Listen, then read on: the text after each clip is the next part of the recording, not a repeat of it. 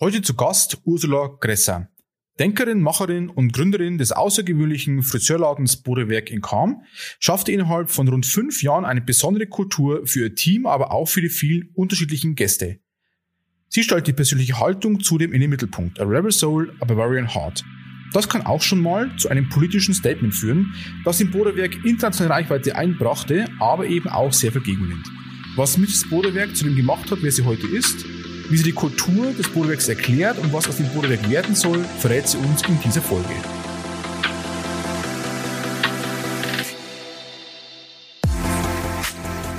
Herzlich willkommen beim Be Proud Podcast.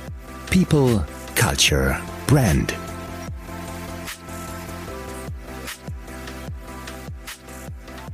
Ja, dann legen wir los. Ich darf heute die Ursula Gresser vom Bodewerk bei uns begrüßen. Guten Morgen. Ich hoffe, du hast gut geschlafen. Kommst gut in deine ehemalige Heimat. Ähm, vielleicht magst du mal ein bisschen was zu dir erklären. Also wer bist du? Was ist das Bodewerk? Einmal so ein bisschen einsteigen. So ja, guten Morgen erstmal. Ähm, ja, ich bin die Ursula Gresser. Ich habe das Bodewerk in Kam gegründet vor fünf Jahren. Und ähm, wir sind eigentlich auf die kurze Zeit sehr, sehr schnell gewachsen. Also wir haben jetzt äh, fünf Vollzeitangestellte und es kommen jetzt die, auch die ersten Auszubildenden rein, worauf ich mich sehr freue, dass einfach wir unser Leben, unser Denken äh, weitergeben können, einfach auch an die jüngere Gesellschaft. Ja, ähm, bei den fünf Festangestellten plus künftig äh, Azubis mhm. muss man vielleicht wissen, wie groß ist dein Laden? Äh, puh. äh, also insgesamt sind es tatsächlich, glaube ich, 80 Quadratmeter, wobei der Ra reine Bedienfläche, glaube ich, dann so 50 Quadratmeter sind. Also wer das Bodewerk kennt, der weiß, dass wenn man von fünf äh, Festangestellten spricht, dass es sehr eng ist. Es ähm, ist eng. Es ist kuschelig, ja. Genau, was, was du ja betitelst als gemütlich. Genau. Die, Bodewerk-Gemütlichkeit. Genau. Ähm, viele kennen das wahrscheinlich aus Kam und aus der Region, das Bodewerk aber viele werden nicht genau wissen, wo der Name herkommt, beziehungsweise was die Bedeutung auch in dem Namen ist. Jetzt sind wir ja in Bayern, das wird man auch in unserer Aussprache, denke ich mal, hören, ähm, hat der Boden nochmal eine ganz andere, andere Begrifflichkeit, äh, die wir vielleicht außerhalb der bayerischen Grenzen gar nicht mal so kennen. Also wo kommt Boderwerk überhaupt her? Also der Boder an sich ist ja natürlich ähm, vom früher, vom früheren Boda, der wo sich eigentlich ableitet aus den Berufen des Arztes und den Berufen des Apothekers und des Friseurs. Also das ist alles von der Entstehung des Boders gestanden. Ähm, für mich war einfach auch das, das Handwerk, was der Boda kann oder das Wissen, was der Boda kann, sollte für mich einfach viel mehr zelebriert werden und dieses Wissen soll auch wieder weitergegeben werden. Ähm, und vom, Werk abgeleitet. Für mich natürlich erstmal das Handwerk, aber auch das Kunstwerk, was wir jetzt nicht nur ähm, als Haare machen, sondern allgemein soll es halt einfach ein, ein freier Raum sein, wo auch kreative Menschen arbeiten können und halt einfach ihre Werke machen können. Also das hat jetzt aber nicht nur was nur mit, mit Haaren zu tun, das kann auch vielleicht Künstler sein oder welche, die wo selber irgendwelche Sachen produzieren. Mhm. So ist eigentlich so der Gedanke Ursprungsgedanke gewesen, dass man das alles so ein bisschen in, in diesem Boderwerk dann einfach handhabt. Jetzt hast du ja das Boderwerk vor fünf Jahren eröffnet. Das heißt, du hattest ja vor kurzem erst Geburtstag mit dem Boderwerk. Mhm. Ähm, war denn, ich will ein bisschen einsteigen zu der Historie, war denn äh, der Name sofort klar, Boderwerk, oder war das am Anfang ein bisschen ein, ein Kampf, äh, wie man praktisch einen eigenen Laden, das eigene Baby, sage ich mal, tauft? Ähm, also der Boderwerk, das Boderwerk hat mir an sich eigentlich am besten gefallen. Ich habe dann schon immer mit ein bisschen einem anderen Namen nur geliebäugelt, aber letztendlich hat Boderwerk eigentlich am besten dann zu mir passt und zu dem, was ich vorhab. Guter Hinweis, das, was du vorhast. Wir sprechen ja in dem Podcast ein bisschen auch über das Thema ja, Marke, aber auch über Kultur. Jetzt äh, glaube ich, dass deine Vision vielleicht von dem Boderwerk ziemlich klar war kannst mich gerne berichtigen, wenn es nicht so ist. Ähm, was war denn so die Vision vom Boderwerk? Und wenn du, sage ich mal, rückblickend betrachten würdest, so fünf Jahre eben äh, in, in der Zeit des Bodewerks, wo es eben jetzt gibt, ist die Vision eingetroffen? Ähm, wurde es besser? Hat es einmal einen Schlenk gegeben? Also diese Kultur, was du bilden wolltest, auch als Arbeitgeber dann am Ende des Tages. Also wie hat sich das verändert von deiner ersten Vision bis hin zu heute? Mhm. Ähm, also der Grundgedanke, der muss jetzt kurz ein bisschen persönlich werden, ist der, dass ich mich nie mit den Unternehmen, wo ich davor gearbeitet habe, nie hundertprozentig identifizieren konnte. Ähm, ich bin vielleicht ein bisschen ein spezieller Typ und ich habe nie so wirklich reinpasst. Und jede Firma hat ja so seinen, seinen Weg, wo er den geht und wie er will, dass damit umgegangen wird. Und ich habe aber für mich nie einen Platz gefunden. Also ich habe nie gedacht, okay, ich passe jetzt nicht, zum Beispiel beim Friseur, ich passe jetzt nicht in die Schickimicki-Bars, also in diese, keine Ahnung, ich massiere da stundenlang jetzt da die Kopfhaut runter. Mhm. Ähm, ich passe aber auch nicht in irgendeinen Billigladen rein. Ähm, und in so einem 0815 Dorffriseurladen habe ich mir jetzt auch nicht so wirklich gesehen. Und es hat für mich bei uns in der Gegend einfach keinen Platz gegeben. Und ich habe auch keinen Laden gefunden, wo ich gesagt habe, da gehe ich jetzt, würde ich jetzt gerne reingehen, würde ich jetzt gerne dafür arbeiten. Also ich habe mich da nicht hundertprozentig damit identifizieren können. Und dann war für mich so der Gedanke klar, okay, also wenn, dann musst du was Eigenes machen. Ähm, wo ich sage, da kann ich dahinter stehen. Ähm, ich persönlich habe auch ähm, Problem damit gehabt, weil gerade in der Schönheitsbranche wird einfach sehr viel Schmuh getrieben von den ganzen Schönheitskonzernen. Und da habe ich auch ein Riesenproblem damit gehabt. Ich wollte dann an den Leuten nichts mehr verkaufen, weil ich kann nicht zu denen sagen, hey, das ist ein super geiles Produkt, kauf das, aber ich weiß im, im Herzen, ist es scheiße. Ja? Und ähm, da haben wir gedacht, okay, du musst deinen eigenen Weg gehen, wo es für dich und für meine Lebenseinstellung einfach passt. Und ich glaube, ich habe damit einen ganz einen guten Nerv getroffen, weil es ist anscheinend an mehreren so gegangen, dass sie sagen, okay, ich will mit, mit ehrlichen Produkten zum Beispiel zusammenarbeiten oder ich möchte zu einem, einem Boder gehen oder zum Friseur gehen, der wo sagt, die achten da drauf, dass das von dem her einfach passt. Und ich sag mal, jetzt das Boderwerk, wie es jetzt ist, kann ich zu 100 Prozent dahinter stehen. Und ich weiß, dass es eine, eine, gute Sache einfach ist, was wir machen. Mhm.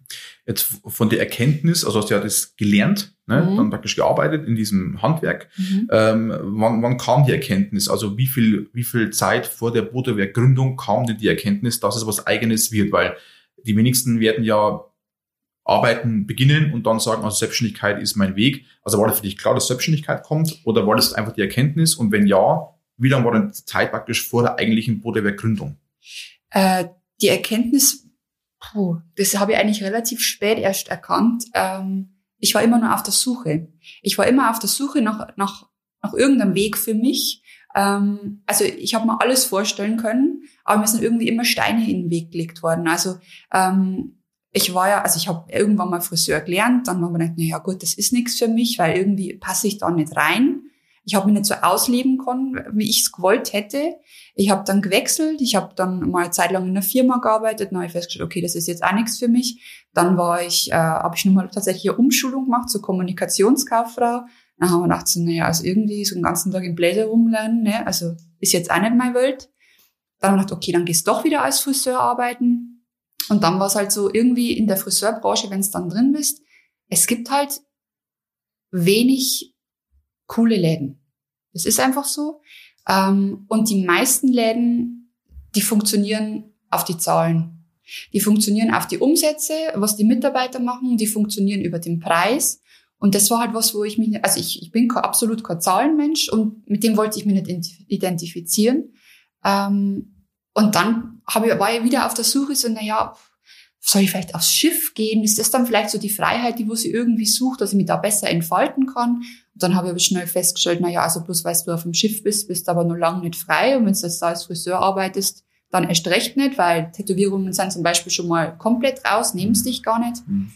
Und dann kam irgendwie eins zum anderen und ich habe eigentlich bloß so ein bisschen rumgeruschelt und so ein bisschen rumgeschaut äh, und dann kam mein damaliger Chef einfach auf mich zu und hat gesagt, hey, ich habe mitgekriegt, du suchst was, du willst was anschauen, hast du Bock, dass du den Laden übernimmst. Ähm, und dann haben wir so gedacht, so, oh scheiße, ne? Äh, soll ich das jetzt wirklich machen? Und dann haben wir gesagt, naja, okay, warum eigentlich nicht? Gell, was soll schief gehen? Ähm, und dann haben wir gesagt, okay, jetzt äh, lebst du halt einfach da aus. Und das hat ganz gut funktioniert. Mhm. Ähm, das heißt, wir sind jetzt bei fünf Jahre Bodewerk rückblickend wir wollen sehr, sehr viel auch in dem Podcast über diese Kultur sprechen. Und du bist ja so einer unserer ersten Podcasts, weil du, glaube ich, eine sehr starke gelebte Kultur im Bodewerk hast, die aber irgendwie nicht künstlich erschaffen worden ist. Das heißt, äh, viele deiner Kunden oder Gäste werden das bestimmt bestätigen, dass du eine echte Kultur geschaffen hast. Das heißt, das Bodewerk gibt es auch kein zweites Mal. Ihr seid weit weg vom Mainstream, sage ich jetzt einmal. Ihr habt auch diesen, sagen wir mal, Trend Barbershops, die ja die letzten Jahre wieder hochgeploppt ist, ja auch nicht mitgemacht, nicht mitmachen müssen. Habt trotzdem aber einen, ähm, ja, Barber oder einen Herrn äh, mit bei euch vor Ort, der das sehr stark auch dann lebt. Aber wie würdest du praktisch die Kultur jetzt beschreiben? Also was macht dann das Bodewerk tatsächlich zu dem, was es eigentlich ist? Also Faktor Mensch, sind es, habt ihr Rituale? Wie sprecht ihr mit euren Kunden? Was sagen die euch regelmäßig? Warum kommen die ins Bodewerk? Und vielleicht einmal als kleiner Impuls dann für deine Antwort, weil wir mal ein Gespräch hatten, wo du gemeint hast, die Zielgruppe am Anfang war anders geplant. Das heißt, die Zielgruppe, wo wir eigentlich mit dem Bruderwerk ansprechen wollten, sage ich jetzt einmal, ähm, wobei es nie, nie festgelegt gewesen ist, aber es war eigentlich eine andere. Und heute kommt ja eigentlich, ich würde sagen, jeder, aber vor allem eine ganz andere Zielgruppe. Also wie würdest du die Kultur beschreiben im, im Bruderwerk? Also ich habe die diese Kulturgeschichte, von der wo du immer jetzt ganz lange nicht verstanden. Und ich habe mir immer gedacht, warum sagt er jetzt, dass wir das anders machen wie andere? Und ich habe es aber nie gesehen. Ähm, und ich habe es dann erst verstanden tatsächlich, da hast mir äh, du mal ein, ein, Foto gezeigt, was du gerne posten würdest, aber wo du gesagt hast, ich kann sowas nicht posten, weil es glaubt uns keiner. Mhm. Das Boderweg kann das. Und da haben wir nicht so, ja, stimmt eigentlich, gell? Und dann habe ich erst mal so angefangen, darüber nachzudenken. Ähm, und dann haben wir auch so ein paar Geschäfte angeschaut oder Läden angeschaut und dann haben wir gedacht, so, ja, wer ist das eigentlich? Gell? Man weiß über die nichts. Und ich glaube, wir haben halt einfach, wir haben es irgendwie geschafft, man weiß nicht wie. Ähm, aber ich glaube, das hat einfach halt damit zum tun, dass mir die Sachen, die wo mir wichtig sind oder diese Werte, die wo mir im Boderwerk einfach leben, die sind mir wichtig und die sind jedem Mitarbeiter klar. Ähm, ich glaube, das hat man auch gemerkt, wo wir mal im Februar ähm, dieses, dieses Meeting da hatten, wo die ganzen Mitarbeiter dabei waren und innerhalb von zehn Minuten hat ja jeder sagen können, was das Boderwerk ist. Ähm, und dann, wo ich mir auch gedacht habe, so, na ja, schau her, ne? Passt doch, gell? Und also die Werte sind einfach jedem klar, wofür das Boderwerk steht. Mit denen kann sich ja jeder identifizieren. Der, wo sich damit nicht identifizieren kann oder der, wo das nicht will, der ist vielleicht dann bei uns auch falsch, aber das merkt er dann relativ schnell. Das war aber bis jetzt noch keiner falsch. Also mhm. jeder kommt damit klar, jeder ja. arbeitet wirklich gern da. Ich glaube, dass er jeder schon stolz ist, dass er im Boderwerk arbeitet. Und wir leben das halt einfach. Also da ist jeder Mitarbeiter, also bei mir stehen nie die Zahlen im Vordergrund. Es gibt vor keinem Mitarbeiter, dass er sagt, äh, er muss irgendein Umsatzziel haben oder so. Es steht immer der Mensch im Vordergrund.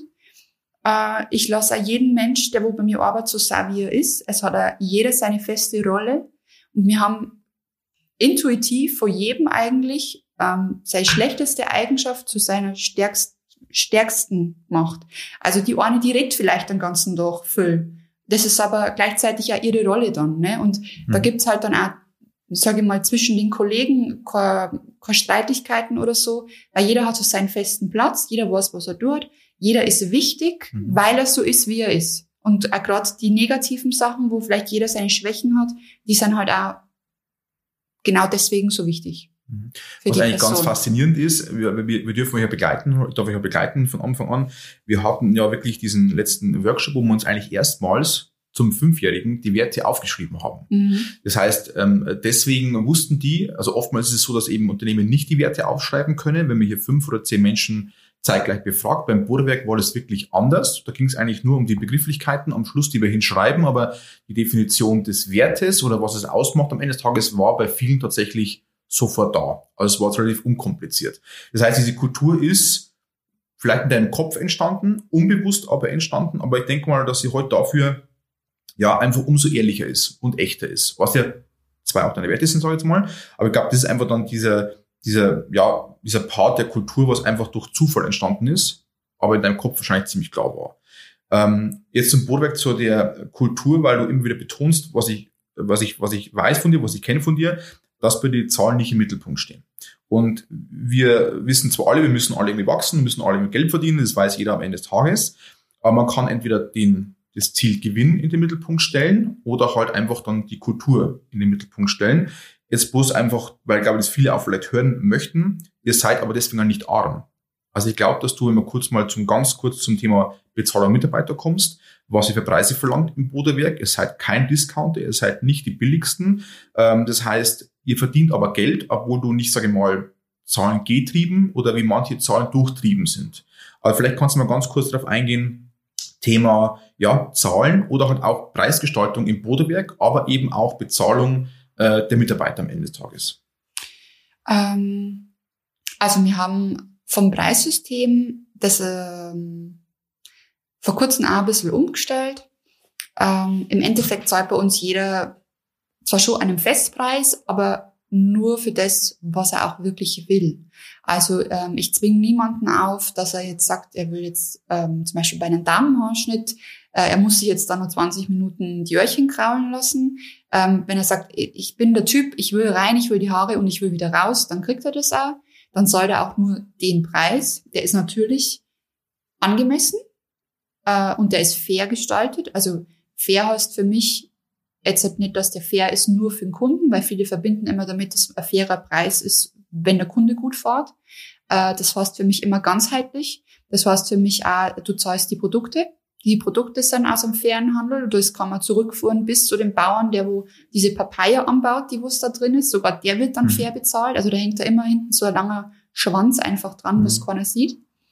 Ähm, das geht weiter, dass wir einfach auf die nachhaltigen Produkte zum Beispiel erachten, was wir verwenden äh, also von dem her gehen wir, glaube ich, einen anderen Weg, dass wir sagen, okay, die Preise sind nicht die billigsten, wir sind aber auch nicht die teuersten, aber du zahlst einen fairen Preis, weil alles, was da hinten mit dran ist, ist genauso fair. Mhm. Und ähm, bei den Löhnen ist es genauso. Ähm, meine Mitarbeiter kriegen wesentlich mehr, wie es ein Durchschnittsfriseur kriegt. Ähm, weil ich glaube, der Durchschnittsfriseur liegt knapp über Mindestlohn. Und ich weiß von vielen Angestellten, die wo davor in irgendwelchen anderen Läden gearbeitet haben, egal ob es jetzt ein Billigfriseur war oder ob es jetzt ein teurer Friseur war, der wo, was weiß ich, wie 80 Euro für einen Haarschnitt nimmt, die kriegen trotzdem nur den gleichen Lohn. Also das heißt, da kassiert im Endeffekt der Chef äh, und die Mitarbeiter kriegen aber nichts davon. Mhm. Und ich denke, bei uns ist, wird das, wir sprechen offen auch über die Zahlen, was wir haben. Die wissen alle, was zum Beispiel äh, ein Haarschnitt kostet und warum das der so viel kostet. Die wissen, okay, äh, ich habe den und den Stundenlohn. Also wir haben schon eine gewisse Transparenz von den Zahlen her. Es kann ja jeder unsere Zahlen anschauen, wenn er sich dafür interessiert, weil unsere ganzen Umsätze sind öffentlich für jeden Mitarbeiter zugänglich. Es interessiert aber keinen, weil ich sage immer, wenn der Terminkalender voll ist, dann passt. Und ähm, von dem her fahren wir eigentlich ganz gut. Es gibt bei uns dann auch Sonderzahlungen. Es ist zum Beispiel vor ein paar Jahren sogar von der Innung oder vom äh, Tarif die Weihnachtsgelder und so weiter alles gestrichen worden, braucht man alles nicht mehr zahlen. Also von dem her, ähm, ich zahle das freiwillig. Ich, ich brauche da keinen Tarifvertrag nicht, um meinen Mitarbeiter am Weihnachten irgendwie ein 13. Monatsgehalt oder so zum Zahlen, was in vielen großen Firmen selbstverständlich ist. Es bei halt so kleinen oder bei Handwerksbetrieben ist halt einfach nicht so. Hm. Das heißt eigentlich, äh, Tarif in der Branche ist auch zu wenig. Total. Also kann man davon wahrscheinlich nicht Total. leben. Ist also ein bisschen, auch sag ich mal, das, das Vorurteil des Friseurs, man verdient da kein Geld. Mhm. Ne? Ich bringe oftmals so das Bodewerk als Gegenvergleich. Also man kann Geld verdienen, man kann auch als Mitarbeiter Geld verdienen. Ähm, was nur ein wichtiger Part vielleicht ist, zu, zu wissen, ihr macht auch keine Rabatte, ihr macht auch keine Aktionen, ihr verschenkt auch in dem Sinn nichts. Äh, vielleicht auch nur kurz erklärt, ihr macht auch so gut wie keine Werbung. Also ihr macht Social Media, ja, okay, aber das, das war's. Ihr macht diesen Markenauftritt, aber ihr macht keine Werbung, ihr macht keine Flyer, ihr macht keine Plakate, ihr macht keine Anzeigen, Zeitungen. Äh, also ihr, ihr, ihr macht eigentlich nur nur weiter. Kann so Wir stehen nicht einmal im Telefonbuch. Ja. Also ich habe mich selbst da rausstreichen lassen, weil ja. ich gesagt habe, das brauche ich nicht. Ja. Und äh, du brauchst es auch nicht, ja. komischerweise. Also dieses Phänomen, was, was, was wir bei der, bei der Markenführung immer ein bisschen so, also als Endergebnis gerne hätten, diese Begehrlichkeit, Ne? Also du hast eine Bekanntheit zwar auch, aber du kannst ja bekannt sein, was kein was bringen kann in dem Sinn, aber das Bootwerk ist eigentlich begehrlich. Ne? Das ist, glaube ich, der, der Unterschied praktisch dahinter. Ähm, wir hatten durch einen Kontakt von mir, hattest du vor ein paar Jahren eine sehr spannende Aktion gestartet. Hm. Wann, wann war die? 2000? 2015 oder 2016. Ich glaube, das war. War das ziemlich am Anfang schon? Das war sehr am Anfang. Ich Okay. kann es jetzt gar nicht sagen, wann es war. Aber ich glaube fast 2016. Genau, also, also wenn, wenn ich kenne, kennt auch deine politische Haltung, die ja vielleicht auch keine Haltung sein muss, weil, weil ne, also ich glaube, bei dir ist so der Mensch einfach dann der Faktor des, des Menschsein.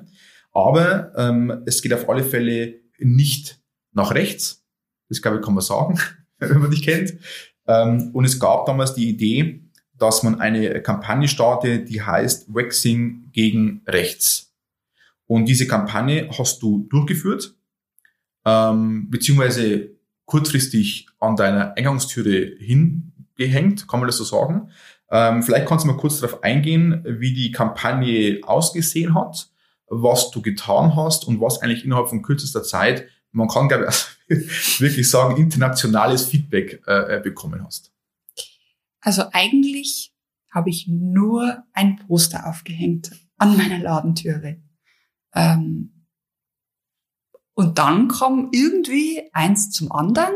Äh, so schnell habe ich gar nicht schauen können. War die Zeitung da? Ähm, weil die es einfach nur eine coole Aktion gefunden haben. Also es war alles am selben Tag. Wir haben das Poster aufgehängt im Schaufenster. Äh, ich habe dann nur so ein paar Flyer dabei gehabt, habe dann am Marktplatz ein paar Flyer verteilt. Also es waren nicht viele, weil es ist ja, so kam am Marktplatz nicht so viel los. Ja. Äh, und dann war einer von der Zeitung da und der hat dann gesagt, ja, das ist eine coole Aktion, da schreiben wir was drüber. Und dann ist eigentlich erst so richtig abgegangen am nächsten Tag. Ich war noch nicht einmal in der Arbeit, habe ich schon das Foto bekommen. Dann ist unsere komplette Ladentür äh, mit rechtsradikalen Aufklebern voll bombardiert gewesen. Parteiaufklebern. Parteiaufklebern. Ja. Parteiaufklebern. Und ja, da haben wir gedacht, schön. Ne? Äh, und ich habe das dann fotografiert und habe das so naiv wie ich bin einfach in Facebook geteilt, so schön, ne, dass ihr nett, dass ihr da wart, äh, zur Kenntnis genommen, interessiert mich nicht. Äh, und dann ging es halt erst einmal richtig ab. Ne? Und ich glaube, davor hätten wir niemals so, also eigentlich haben die ein Eigentor geschossen, mehr oder weniger, weil danach ist halt komplett eskaliert. Äh, ich war dann, ich bin dann wieder heimgegangen, war sie, und dann hat meine Kollegin angerufen und hat gesagt, so, du, äh, die Bunte hat gerade angerufen. Und ich so, was will denn jetzt die Bunte von mir? Und das auf, ja, darf ich der Nummer weitergeben? Und dann irgendwann bin ich wieder in die Arbeit gefahren und dann haben sie mal echt äh, ein A4-Blatt voll mit Telefonnummern von irgendwelchen Reportern geschickt, denen, wo ich dann allen telefonieren soll und die, wo ein Interview mit mir wollen, habe ich gesagt, ja, haben die jetzt einen Vogel? und ja, so ist dann im Endeffekt losgegangen. Äh, ich glaube, das Ganze hat eineinhalb Wochen gedauert. Und dann kam wieder ein Anruf, ähm, dass ich doch bitte zum, zur Polizei kommen darf. Äh, sie würden gerne sich mit mir unterhalten. Und da wurde mir dann auf nette, auf nette Weise gesagt, dass ich doch bitte die äh, Plakate abhängen soll, weil das von der Staatsanwaltschaft nicht genehmigt wird.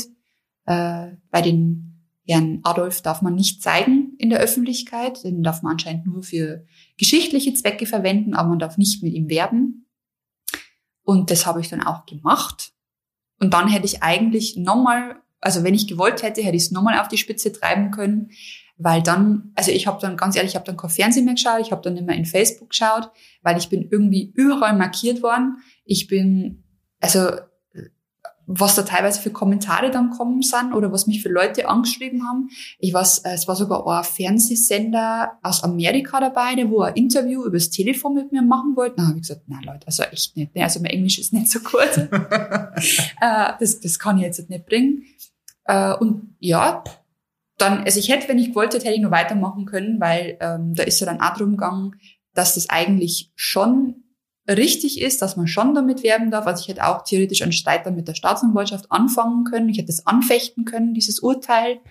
Äh, habe ich aber dann einfach nicht gemacht, weil man muss es einfach gut sein lassen. Und ich habe dann auch immerhin eine, nur trotzdem nur ein bisschen Verantwortung für meine Mitarbeiter und für das Geschäft. Also ich kann mir jetzt da nicht in irgendwas reinstürzen, wo vielleicht auch manche sagen, jetzt halt langsam wird's vielleicht ein bisschen gefährlich, gell? Ja, man muss vielleicht ganz kurz dann erklären, wie die Kampagne ausgesehen hat. Ach so, das, glaube ja. ich, ganz, ganz wichtig ist. Also es waren in dem Sinne Plakate, Es war ein Plakat. Plakat mit, mit, also die Erststufe war praktisch äh, eines Diktators unserer Vergangenheit, aber es wären auch praktisch weitere Charaktere aus diesen Regimen, sage ich mal, auf die Plakate gekommen und man konnte mit einem Waxing-Streifen den Bart abziehen. Mhm. Und deshalb praktisch die Aktion Waxing gegen rechts. Ähm, wahrscheinlich meint die Staatsanwaltschaft, du wirbst mit dieser Person, aber du bist in einer Gegenaktion gestartet. Natürlich waren die Plakate typografisch auch dementsprechend aufgezogen mit Schrift und Bild und Farbe. Ähm, und man nennt es heute auch viral gehen, diese Art von Kampagne, weil im Großen und Ganzen war es tatsächlich nur ein Bild oder ein Plakat auf deiner Eingangstüre. Ähm, dann so im gesprochen gehabt, diese, diese Haltung mal zu zeigen gegen rechts. Das war dann sofort dieser äh, Gegenwind aus einer gewissen Partei da, die ähm, es heute noch gibt, aber es ist nicht die Alternative, es war eine andere Partei, die gab es damals ja noch nicht. Ähm, was war denn noch so aus der Kampagnenzeit, diese 1,5, zwei Wochen, wie auch immer, Hardcore-Zeit, positiv in der Zeit? Ähm, also wir haben, glaube ich, noch nie so einen krassen Ansturm gehabt ähm, an Leuten, die wo vorbeikommen sind. Also ich fand's cool, weil das waren oft waren es dann also echt einmal ist einer gekommen, das war so ein alter Opa und der hat dann echt so in seinem Geldbeutel vorm Geschäft einen Euro assoziiert und ist dann einer gekommen, ja so, ich komme zwar nicht zu euch zum Haarschneiden, aber ihr habt trotzdem einen Euro, weil es so cool ist, ne? Und dann wir gedacht, so, oh, scheiße, ne? Ähm, einmal ist einer gekommen und hat mir einfach Blumen vorbeibracht, weil er das einfach so toll gefunden hat und so schön und er findet es super, dass ich mich dann da so einsetze und so stark mache. Ähm, und dann haben wir gedacht, so, ja, eigentlich krass, was du so mit so einem Plakat auslösen kannst, ne? Und ich habe da anscheinend das unterschätzt, natürlich, wie, wie, wie weit dass du gehen kannst ja, mit ja. einem Plakat oder als, also mein Gedanke war dann so, na ja, was man als nur Friseur ja erreichen kann. Und dann haben wir gedacht, so, na ja, aber warum dann nicht? Ich bin ja auch bloß ein Mensch mhm. und jeder hat einmal irgendwas erreicht und ist ja, ja auch nur Mensch. Ne? Ja. Ähm, und das war so, ja, die positiven Sachen, Rückmeldungen. Es sind Leute gekommen, die habe ich noch nie in meinem ganzen Leben gesehen. Ich habe gar nicht gewusst, dass die überhaupt existieren, die wo uns dann echt äh, am liebsten hätten sie mich wahrscheinlich auf, auf, auf einen Stuhl hoch, weißt du, keine Ahnung, durch, durch Kamm durchdrang. Ja. Also war schon cool, ja. Ja. Ähm, wobei man es auch sagen muss, eben also ein Plakat, klar, wenige Flyer, einmal Social Media Posting, dann ging es viral. Man muss aber dazu wissen, dass die Kampagne noch eigentlich lange nicht gestartet ist eigentlich. Das heißt, die Kampagne wäre dann eigentlich noch gegangen mit äh, schnapp dir einen Wechselstreifen, enthaare dich auf Bein oder im Gesicht oder wie auch immer, poste es, äh, gehe auf Facebook und mach mit. Das heißt, dazu kam sie gar nicht mehr, weil dieser Erstaufschlag schon so gewaltig war, wo man einfach irgendwann sagen musstest, mh, hm, mal ein bisschen zurückfahren einfach, weil wie du auch sagst, am Ende des Tages kann man es auf der Spitze auch treiben und der Gegenwind kann ja auch wachsen. Ne? Also das ist auch ein bisschen diese gefährliche Art und Weise, aber war damals eine spannende Kampagne, eine spannende, spannende Zeit aber für dich auch bestimmt nicht die einfach, einfachste Zeit. Man muss erstmal, glaube ich, auch verarbeiten und einmal damit klarkommen. Ähm, ein, ein weiteres, sage ich mal, also kein weiteres großes Thema, aber ein weiteres wichtiges Thema bei euch ist ja dieses Thema Nachhaltigkeit, obwohl das Thema oder Wort Nachhaltigkeit dich wahrscheinlich schon mal mehr nervt wie, wie, wie mich. Ähm, aber ihr seid es nachhaltig, ähm, zumindest seid ihr auf einem ganz starken Weg, um eben nach und nach das auch besser zu tun. Ähm, wie würdest du Nachhaltigkeit bei euch beschreiben? Ähm, habt ihr dafür ein anderes Wort für euch gefunden? Was tut ihr schon im Thema Nachhaltigkeit und wo sagst du, wo soll es eigentlich noch hingehen? Ja, ich glaube, Nachhaltigkeit ist äh, das, das Unwort des, der letzten drei Jahre, äh, weil jeder will nachhaltig sein. Äh, also jeder will es sein, aber keiner will mehr drüber reden, weil es keiner mehr hören kann. Und also wir haben für uns das Wort fair jetzt gefunden, weil fair hört sich irgendwie immer noch besser an wie nachhaltig. Ähm, und wir versuchen, alles bei uns fair zu gestalten. Äh, also, wie wir gerade schon gesagt haben, bei der Preispolitik. Dann geht's weiter mit den Produkten, mit denen wir arbeiten. Dann geht's weiter mit den Getränken, wo wir anbieten. Dann geht's weiter mit äh, natürlich Bezahlung der Mitarbeiter, haben wir gerade auch schon gesagt. Dann entscheiden wir uns zum Beispiel, also jetzt gerade auch bei der ähm, Corona Krisenphase, äh, dass wir halt auch da nicht in den, weil du musst natürlich die ganzen Einwegartikel benutzen, äh, dass wir da halt nicht in den Plastikwahnsinn verfallen, sondern haben halt da für uns eine fairere Variante, die auch teurer ist, also um, viel, viel, viel mehr teurer wie ein Plastikumhang. Äh, Umhang. Aber ich habe ich hab diese Plastikumhänge am Anfang bestellt, zum Beispiel, und ich habe die dann da gehabt und habe gedacht, na, das, das, das haben wir nicht, das, mhm. das bin ich nicht. Mhm. Und äh, das meint, okay, scheiß drauf, du musst jetzt einfach diese teuren Bambusumhänge bestellen, aber dafür hast du halt einfach ein gutes Gewissen. Mhm. Und ähm, die Nachhaltigkeit geht oder die Fairness geht bei uns äh, einfach durchs ganze Geschäft und wir schauen immer, dass wir irgendwelche Lösungen finden. Wenn wir sagen, irgendwas ist noch nicht so ideal oder irgendwas läuft noch nicht so, wie wir es gern hätten, äh, dann suchen wir eigentlich immer noch eine alternative Lösung, wo wir sagen, okay, das kann man jetzt noch besser machen. Und das sage ich aber auch immer zu jedem Mitarbeiter oder auch wenn jetzt halt auch, also da freue ich mich jetzt schon drauf, wenn neue kommen, die wo einfach einen neuen Wind bringen, mhm. die haben halt noch nicht so diese, die sind noch nicht blind, die arbeiten da noch nicht ständig drin. Mhm. Wenn ich sage, wenn Sie irgendwas sagt, was man besser machen kann am Anfang, wenn euch was auffällt, dann sagt es gleich, weil es, ich finde es immer gut, wenn jemand Fremdes das dann ja, sagt. Ja, ne? ja. Weil wir hatten beim, beim anderen Gespräch einmal ganz einen spannenden Punkt und zwar ähm, ging es da um, um Produkte, die du bei dir äh, einbinden möchtest im, im Boderwerk und die waren in Plastik. Mhm. Und äh, dann war damals das Thema, dass der Hersteller eben das mal gegen rechnen ließ, äh, Glas, Plastik und dann zum, zum ähm, Ergebnis kam, dass auch Plastik in dem Moment nachhaltiger sein kann wie Flasche oder wie was anderes. Das heißt, auch die, sage ich mal, typische Plastik-Bashing ist ja auch nicht immer, sage ich mal, die Antwort auf alles. Vielleicht kannst du es mal ganz kurz erklären, ähm, wie das da eben ist, also die, diese Produkte, mhm. nachhaltige Produkte, echte Produkte in Plastikflaschen. Mhm. Und zwar ist es so, ähm, wenn du Glas herstellen lässt, hast du einfach von, von der Herstellungsprozess so einen hohen CO2-Ausstoß. Das hast du natürlich jetzt bei Plastik auch. Aber du hast von Plastik, also Glasflaschen sind zum Beispiel schwerer. Du hast äh, vom Transportweg dadurch ja einen höheren Ausstoß. Und Glas ist nur nachhaltiger wie Plastik, wenn du es auch wirklich wiederverwendest.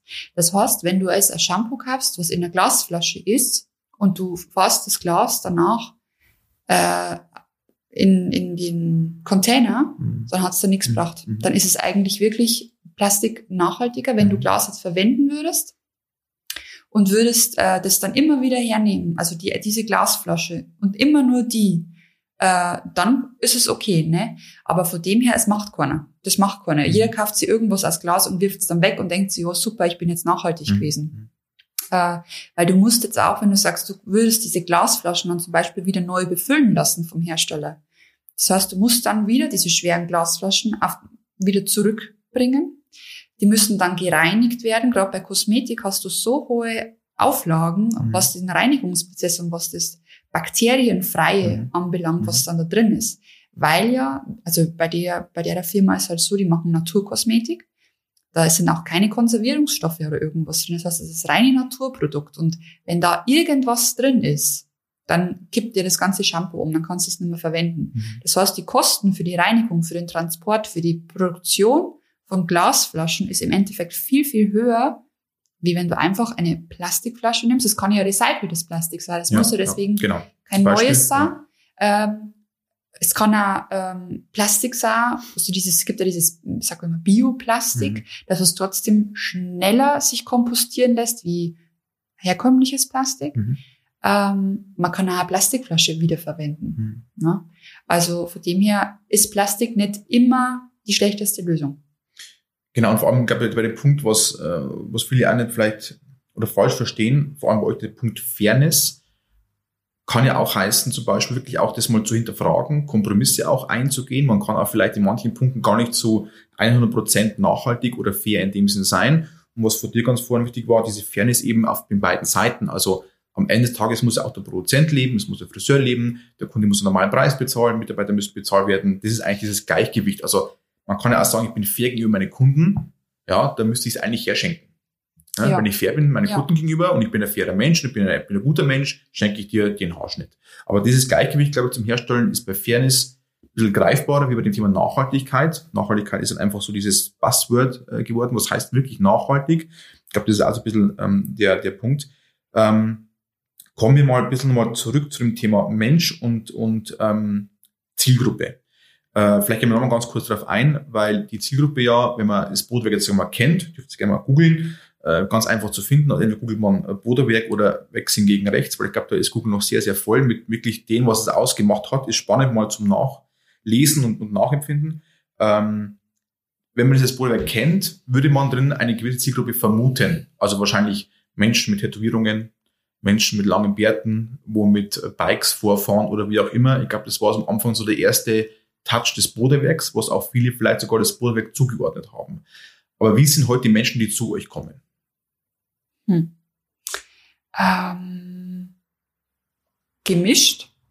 Wir haben, ich sage jetzt einmal, also was ich nicht vermutet hätte, war, dass so eher die gehobene Gesellschaft dann auch kommt, dass sie dann auch zufrieden ist bei uns. Ne? Äh, aber ich sag mal, das sind dann aber auch die, die wo menschlich sind, äh, denen wo es egal ist, wie derjenige ausschaut zum Beispiel, ob der jetzt tätowiert ist oder nicht.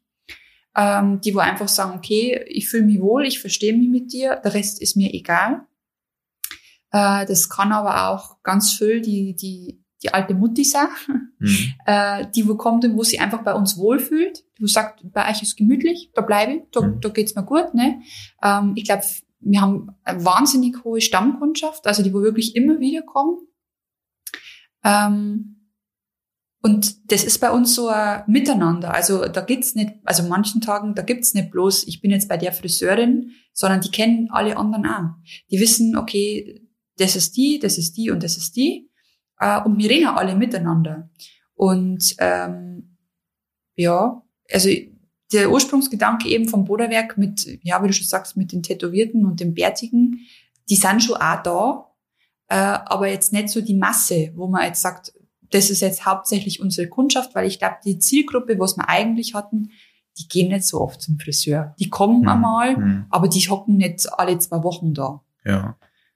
Was glaube ich ganz, ganz vielleicht spannend ist als, als Erkenntnis dann, natürlich kann man Zielgruppen definieren oder ja. versuchen anzusprechen, aber beim Bodewerk kommen sie ja eigentlich am Ende des Tages wegen Kultur, den, den gleichen Werten. Also wenn ja. dir der Mensch im positiven Sinn egal ist, wer du bist, wo du herkommst, wie du ausschaust, dann ist praktisch der Wert eigentlich die, warum sie zu euch kommen und nicht eben, warum kann Schickimicki nicht kommen, sage ich mal als übertrieben, und warum die Omi nicht kommen dürfte, sondern einfach, es geht um die Werte, der andere fühlt sich wohl, der andere hat die gleiche Haltung zum Beispiel, vielleicht auch eben diese eine oder andere Kampagne, wo er dazu beigetragen hat, dass eben dieses, diese Haltung vom Bodenwerk immer sichtbarer wird und man geht dann hin, wenn man das gut findet. Das heißt, das Thema Zielgruppe kann man auch wahrscheinlich mal weglassen, wenn es ist. Wenn ja. die Werte als Basis stimmen, obwohl ja für euch die Werte bisher nie niedergeschrieben worden sind und wir es auch nicht bewusst kommuniziert hatten bisher eigentlich. Genau. Es war immer einfach diese Welt. Genau, das, das hat sich, also die Boderwerk-Welt hat sich entwickelt. Die ist jedem klar und die kommen deswegen.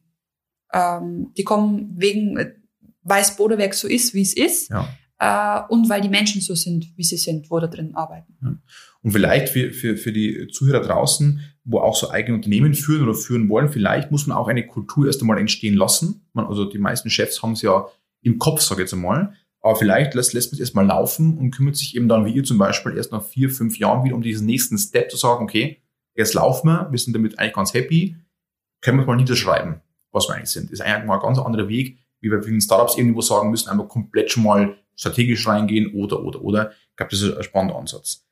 Ähm, dann würde ich mal ganz kurz darauf eingehen, äh, wir haben den Podcast, wir hätten ihn ja gerne, das ist gerne, wir hätten ihn früher gestartet, wollten aber jetzt nicht in diese ganze äh, Krise Corona mit rein und wollten da jeden befragen, ja, wie geht's dir, wie geht's dir?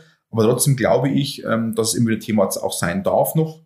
Ähm, ihr wart eine Branche, die ziemlich schnell zugesperrt worden ist als Friseurhandwerk. Ähm, ich glaube auch mit sehr unklaren Ansagen. Also wie läuft's aktuell, wie läuft's weiter, wie dürft ihr wieder hochfahren? Vielleicht kannst du kurz erklären, wie die Zeit für dich war für Corona, ähm, was ihr vielleicht auch gemacht habt, äh, Stichwort Webshop. Ähm, vielleicht kannst du mal kurz diese Zeit eingehen, wie das für dich so war. Also ähm, das Problem war ja, dass wir nicht zugesperrt worden sind. Äh, also es war da am Anfang ein bisschen hin und her. Also Kassenfriseure schließen. Dann haben wir gesagt, okay, wir müssen schließen, haben das auch äh, ja, veröffentlicht. Eine Stunde später heißt es dann, nö, Friseure dürfen offen bleiben. Da hat es wohl irgendwelche Verwirrungen gegeben seitens der Regierung, seitens der Innung. Ähm, und dann war das so, ja, wie jetzt, es sperrt alles zu. Also das war ja, glaube ich, für jeden so ein Schockmoment, wo er dann gehört hat, es muss jetzt alles zusperren. Weil das hat, glaube ich, für uns noch nie jemand miterlebt. Ähm, und dann auch so, wie jetzt, es sperrt alles zu. Also ich kann in keinen Baumarkt gehen, ich kann nirgends hingehen, aber ich soll jetzt in die Arbeit gehen. Also Friseur ist jetzt noch ja, wichtig. Ja. Und das war was, das habe ich nicht verstanden. Und ich habe dann ähm, ja mit ein paar Friseurkollegen auch telefoniert und so weiter. Und die haben dann auch gesagt, das ist doch ein Schmarrn, oder? Also es, es kann ja nicht sein. Äh, und es war dann bei uns tatsächlich so, dass uns ganz viele Kunden abgesagt haben, weil die das auch so empfunden haben. Mhm. Äh, also irgendwas stimmt da jetzt gerade nicht. Man hatte das, glaube ich, noch keiner so richtig fassen können, was da gerade passiert. Ja.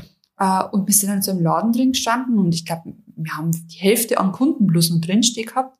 Und dann habe ich gesagt, so, also das ist doch ein Krampf. Wenn jetzt es wirklich so ist, dass jetzt, also dass dieser Virus jetzt da ist und dass sich der jetzt da vermehrt, dann ist doch das der größte Scheiß, wenn wir jetzt offen bleiben. Mhm.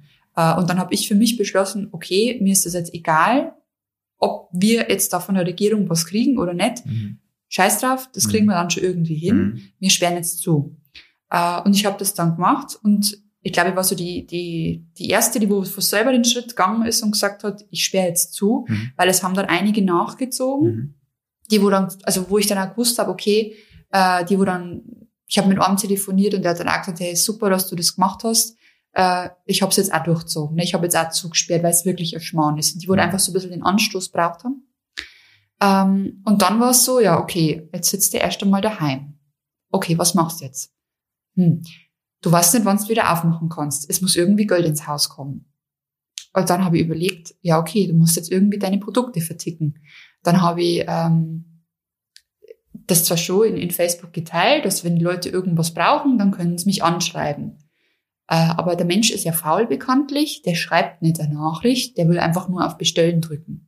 Und dann war das so bei mir wie so ein Zombie-Modus, drei Tage lang, Tag und Nacht. äh, habe ich mich erst einmal in die, in die Welt des Webshops eingelesen, habe mir irgendwelche Videos angeschaut, wie man dann überhaupt so einen Webshop erstellt und was ich beachten muss und äh, keine Ahnung. Und habe dann tatsächlich auf drei Tage die ganzen Produkte reingehämmert. äh, und habe das dann veröffentlicht und das war echt so unsere Rettung. Und das hat mir dann so gefallen, dass diese Boderwerk-Kultur oder diese Familie, was mhm. ich immer betitel, dass das funktioniert. Weil es haben dann einfach so viele Leute bestellt, die haben Gutscheine bestellt, die, die haben Produkte bestellt, die haben alles möglich, ob sie es braucht haben oder nicht, war in dem Moment vielleicht egal, weil die wollten uns einfach helfen, weil es einfach so Zusammenhalt ist, nicht nur jetzt vor unserem Team, sondern auch ja, mit ja. den Kunden. Wir sind dann einfach alle so zusammengewachsen, kann man schon fast mhm. sagen. Äh, und das war einfach wahnsinnig schön, das dann zum Erleben, dass, dass der auch geholfen wird. Ne?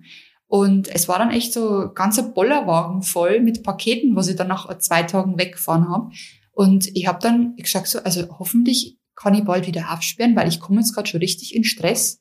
Nur mit Paketen ausfahren, Bestellungen annehmen, Gutscheine ausstellen. Also ich war jeden Tag unterwegs und so haben wir eigentlich unsere Krise gemeistert. Mhm. Also was man sagen muss, äh, für die, für die Nicht-Unternehmer, so einfach zusperren ist es ja immer nicht, weil sobald du praktisch zusperrst und hast nicht zur Branche gehört, die zusperren musste, genau. hast du wieder Ansprüche auf irgendwas erst einmal. Genau. Das heißt, du hast praktisch zugesperrt, obwohl du nicht gewusst hast, bekommst du Geld vom Staat, kommen Soforthilfen oder wie auch immer. Das heißt, ähm, und für das natürlich das Handwerk, ihr seid am Menschen dran, ihr seid an die Haare dran, ihr seid eben im direkten Kontakt, das heißt, ihr seid ja wahrscheinlich sogar auch eine sehr angreifbare Branche und wurden eigentlich fast mit am längsten offen gehalten. Das heißt, dieses Zusperren war damals eigentlich immer Eigenrisiko. Das war Eigenrisiko. Ähm, ich habe dann auch telefoniert und habe dann auch nachgefragt, wie schaut's aus mit, diesen, äh, mit dieser Soforthilfe? Kriegen wir was, wenn wir offiziell nicht zugeschlossen werden? Und ich sage jetzt, ich sperre zu und mhm. das hat mir keiner beantworten können. Also ich sage mal, das ist ja alles auf zwei oder drei Tage passiert und drei Tage später haben sie uns ja dann eh von Haus aus dann auch zugemacht ähm, wo der Kaiser dann der, okay, ihr kriegt dann schon was, aber die ersten drei Tage habe ich nicht gewusst. Was ist, ne? Kriege ich was oder kriege ich nichts? Das ist eine lange Zeit, wenn man ja. nicht weiß, was in dem Sinn ähm, äh, kommt. Ähm, jetzt haben natürlich viele auch oder durch diese Zeit gehofft, dass sich irgendwas verbessert. Also vieles war ja gut, Himmel war blau, Menschen haben zu Hause mehr gekocht, mehr Zeit, mehr Natur. Ähm, glaubst du, dass irgendwas nachhaltig bleiben wird? sind beim Wort nachhaltig, aber ich glaube, das trifft es ganz gut. Also bleibt irgendwas von dem Guten, was wir in der Zeit entdeckt haben, oder war es zu kurz als Krise, sagen wir für die Menschheit? Ähm, glaubst du, dass es so weitergeht wie bisher? Weil es ist ja auch irgendwie alles im Wahnsinn. Wir haben ja gewusst, so alles immer so höher, schneller, weiter. Geht's ja auch nicht mehr. Jeder hat gewartet auf irgendwas, was passiert. Also glaubst du, es tut sich was? Oder glaubst du, dass es einfach der zu kurze Effekt war? Also ich glaube, ähm, dass die Menschen sich in der Krise jetzt nun mal ganz anders gefunden haben, manche, Äh, positiv wie negativ. Äh, ich glaube, manche, also vor allem ich habe auch das Gefühl, ich habe Menschen, die wo ich gedacht habe, ich kenne sie, jetzt nur mal neu kennengelernt, was die für Einstellungen auf einmal entwickeln oder was sie für Weltanschauungen haben. Das hat man jetzt dadurch erst einmal dann gesehen. Die haben dann mhm, vielleicht so ein mhm. bisschen den Rebell in sich entdeckt oder was auch immer. Äh, oder sind jetzt da die Patisserie schlechthin. Ja? ja. Und ich glaube, bei manchen, die sind sich jetzt bewusster worden, dass sie vielleicht manche Sachen nicht brauchen, dass es auch ohne geht dass das Leben vielleicht nicht nur aus, aus Shopping besteht, äh, sondern die, wo jetzt wirklich äh, gesagt haben, okay, ich bin ganz zufrieden, so wie es ist, man braucht so viele Sachen nicht, das sind die einfachen Sachen, wie zum Beispiel im Wald gehen, Radfahren, die, wo mich glücklich machen, ich muss nicht unbedingt immer rausgehen und jetzt shoppen. Ähm, was ich erlebt habe, war, wie wir wieder aufgemacht haben, war einfach so diese Dankbarkeit, war eine mhm. ganz andere. Weil, also wenn man mal ehrlich ist, die Leute haben mir teilweise echt übel ausgeschaut. ne? Und wenn du dann, wenn du dann irgendwo warst, also ich weiß, ich war so perplex von meinem Apotheker, ich habe von dem was geholt und dann habe ich gedacht so, scheiße. Geh endlich mal zum Friseur. Schaust du aus, gell? Also total fertig. Und dann irgendwann ist mir so, das sind eigentlich, es sind nur Haare. Es nur sind Haare, eigentlich ja. nur Haare. Ja. Aber es macht einfach so viel aus. Ja. Ähm, und dann, wenn wir aufgemacht haben, war einfach so diese Dankbarkeit. Ich habe das Gefühl gehabt, jeder Kunde will mich jetzt umarmen, weil ich einmal jetzt Tag geschnitten habe. Mhm. Ähm, und das wäre schön, wenn wir das natürlich beibehalten würden. Ne? Ähm, ich glaube, bei manchen ist es auch hängen geblieben, wo die wohl sagen, also wie, wie wir alle ausgeschaut haben in der Zeit. Gell? Und äh, der, der Herr Aiwanger hat es ja, glaube ich, auch selber probiert zum Schneiden. Hat ja jeder gesehen, dass das in Hosen gegangen ist.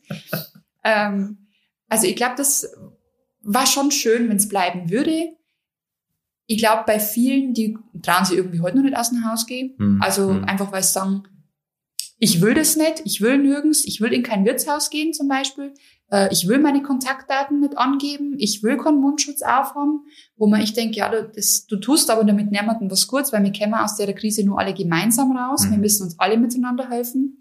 Und ganz ehrlich, wenn ich in ein Telefonbuch schaue, dann schaue ich auch, kann ich auch deine Nummer nachlesen. Mhm. mhm. Und dem Wirt ist es gerade total egal, ob er deine Nummer hat oder nicht. Also, ja, ja. Das ist immer dieses doppelmoralische, wo genau. er immer sagt, dieses äh, Posten, dass Datenschutz, äh, also sie praktisch nichts kundgeben und posten es auf Facebook. Ne? Also das ist genau dieses Thema einfach. Ne? Also dieses genau. Verständnis für dieses große Ganze am Ende des Tages. Genau. Äh, wenn man das die fragen darf, wie seid ihr wirtschaftlich rausgekommen? Das heißt, wart ihr sofort wieder voll im Laden oder war der Anlauf etwas langsamer oder wie, wie, wie ging es euch? Ähm, also im Mai war ja die, die Eröffnung wieder. Wir waren voll voll, voll, voll. Mhm. Ähm, es war dann für uns total Stress. Wir haben auch länger gearbeitet. Wir haben auch, glaube ich, fast nicht mehr frei gehabt. Ähm, wir haben geschaut, dass wir fast alle unterbringen. Es war halt, oder es ist halt so, dass wir anders jetzt arbeiten müssen, weil wir ja den Abstand zwischen den Kunden halten müssen, so dass wir nicht alle Plätze immer belegen können. Mhm. Deswegen haben wir jetzt halt schon viele Lücken dazwischen, wo wir theoretisch noch Platz gehabt hätten, aber das aufgrund dieser Hygieneregeln nicht gegangen ist. Ähm, das war, also wir haben erst total den Run gehabt und dann war einfach so im Juni jetzt die Flaute. Also da war dann echt so, okay, jetzt war jeder da. Hm. Es ist so nach Weihnachten, es war jetzt jeder. Und jetzt braucht man es nicht mehr. Ja. Äh, es haben ja ganz viele Kunden tatsächlich für uns, also ich, finde es ja positiv. Für mich ist es eigentlich negativ, aber ich finde es ja schön für, für die Menschen. Die haben jetzt entdeckt, ach, ich brauche ja gar nicht meine Haare alle vier Wochen färben. Ich kann mhm. das ja selber machen, mhm. zum Beispiel. Oder ich lasse jetzt rauswachsen. Ne? So bei den viel älteren Damen hat ja, man dann so, ja, so, ja, jetzt bin ich schon so weit, gell? Jetzt kann ich es auch rauswachsen lassen. Ja, das ist Fakt der Gewohnheit. Die Gewohnheit genau. Ist, ne? ja, und. Ähm, es ist okay. Also wenn die jetzt damit glücklich sind, dann ist ja okay. Äh, und wie gesagt, im Juni war jetzt so die Flaute. Äh, aber ich muss sagen, also mit der Soforthilfe tatsächlich äh, und den Umsätzen, was wir aus dem Webshop gemacht haben, sind wir eigentlich nicht wesentlich schlechter gefahren. Okay. Also wir haben es relativ gut aufgefangen. Ja, okay. Ähm, jetzt Corona, wir sagen ja auch immer selber, es bleibt ja erst einmal. Wir merken es auch noch wirklich tagtäglich. Ihr merkt es ja noch ganz extrem. Ich glaube, müsst ja noch ein bisschen anders arbeiten, mit Haare waschen, also auch zeitlicher Faktor mal ganz anders geworden bei euch, um die, um die Kunden praktisch abzuwickeln, sage ich jetzt einmal. Also wird noch ein bisschen bleiben. Aber trotzdem bist du immer ein Mensch, wo ein bisschen auch länger vorausschaut ähm, wo soll es denn mit dem Bruderwerk hingehen? Also was ist noch die Idee vom Bruderwerk?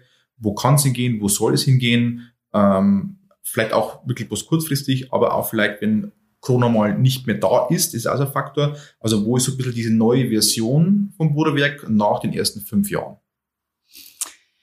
Ähm, also dadurch, dass wir so schnell, also so schnell, äh,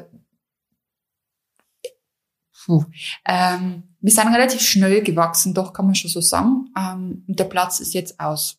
Also es in, in dem Laden, wo wir jetzt sind, haben wir einfach keinen Platz mehr. Und ich habe irgendwie nur so viele Ideen im Kopf und ich, ich, ich muss nur so viel machen oder ich will so viel machen. Äh, und das ist da jetzt einfach nicht möglich. Das heißt, ähm, wir werden uns vergrößern. Äh, wir werden noch, noch neue Räume gehen, die wo dann wirklich auch größer sind. Und wir werden das Bodewerk nochmal neu interpretieren. Mhm. Ähm, das, was aufgrund des Platzes, also es ist immer alles aufgrund des Platzes bei uns ein Problem gewesen, dass wir viele Sachen nicht machen konnten, weil wir keinen Platz gehabt haben. Äh, und das, also wir haben, wir haben wahnsinnig viele Sachen, zum Beispiel auch drin, äh, aber die sieht keiner, weil du es nicht sehen kannst, mhm. weil das alles so versteckt ist. Also das heißt, wir werden da schon nochmal einen ganz anderen Weg einschlagen, äh, was auch das äh, ja, Friseursein betrifft. Mhm. Äh, wir werden da, auch was das Thema Fairness anbelangt, nochmal eine Schippe drauflegen. Ähm, und das dann, ja, wir haben uns da schon einiges vorgenommen, die mhm. nächsten vier, fünf Jahre. Das heißt eigentlich, so wie man so sagen kann, ganz witzig, weil momentan Platz ja eigentlich nicht nur ein Problem ist, dass ihr vielleicht euch mehr zeigen wollt, sondern es wäre auch gut, wenn ihr mehr Platz hätte praktisch zum Arbeiten momentan, weil ihr praktisch dann wieder auch mehr Menschen unterbringen könntet. Also Platz ist eigentlich so ein allgemeines Thema. Haben wir es gesehen, gerade bei den kleinen Läden waren das Handicap sehr, sehr, sehr, sehr groß. Also Platz ist auf alle Fälle ein Thema, wo ich ähm, ist schon mal sehr, sehr gut. Ähm, es gibt bei uns, zumindest versuchen wir das ja auch in dem Podcast, äh, kleine Rituale einzubauen. Davon weißt du jetzt noch nichts. Ähm, das heißt, ich würde gerne, dass du unserem nächsten Podcast-Gast, egal wer das ist, weil das weißt du nicht und ich weiß es teilweise auch noch nicht, äh, eine, eine Frage stellst zum Thema Mensch, Kultur, Marke oder wie auch immer. Also welche Frage würdest du praktisch dem nächsten Podcast Gast stellen? Hm. Ähm, was den Menschen in seiner Branche am meisten aufregt? Okay, spannende, spannende und eigentlich Ursula-typische Frage zum Abschluss. okay, ja, vielen Dank, dass du da warst. Äh, ich glaube, wir sind das erste Mal ganz, ganz durchgekommen. Ähm, ich glaube, man könnte über das Bootwerk noch viel, viel, viel länger sprechen. Ähm, ist aber nicht ausgeschlossen, dass du nur der einmalige Gast hier bist. Vielleicht sehen wir uns ja äh, öfter. Äh, ansonsten bleibt zu sagen, dass man dem Bootwerk noch alles Gute wünschen kann, den Weg weiterhin zu gehen. Das ist immer dieses Thema Kulturmarke, das zu erkennen und auch wieder anzuschieben. Und dann würde ich sagen, vielen Dank, dass du da warst und ähm, wahrscheinlich bis bald. Danke dir.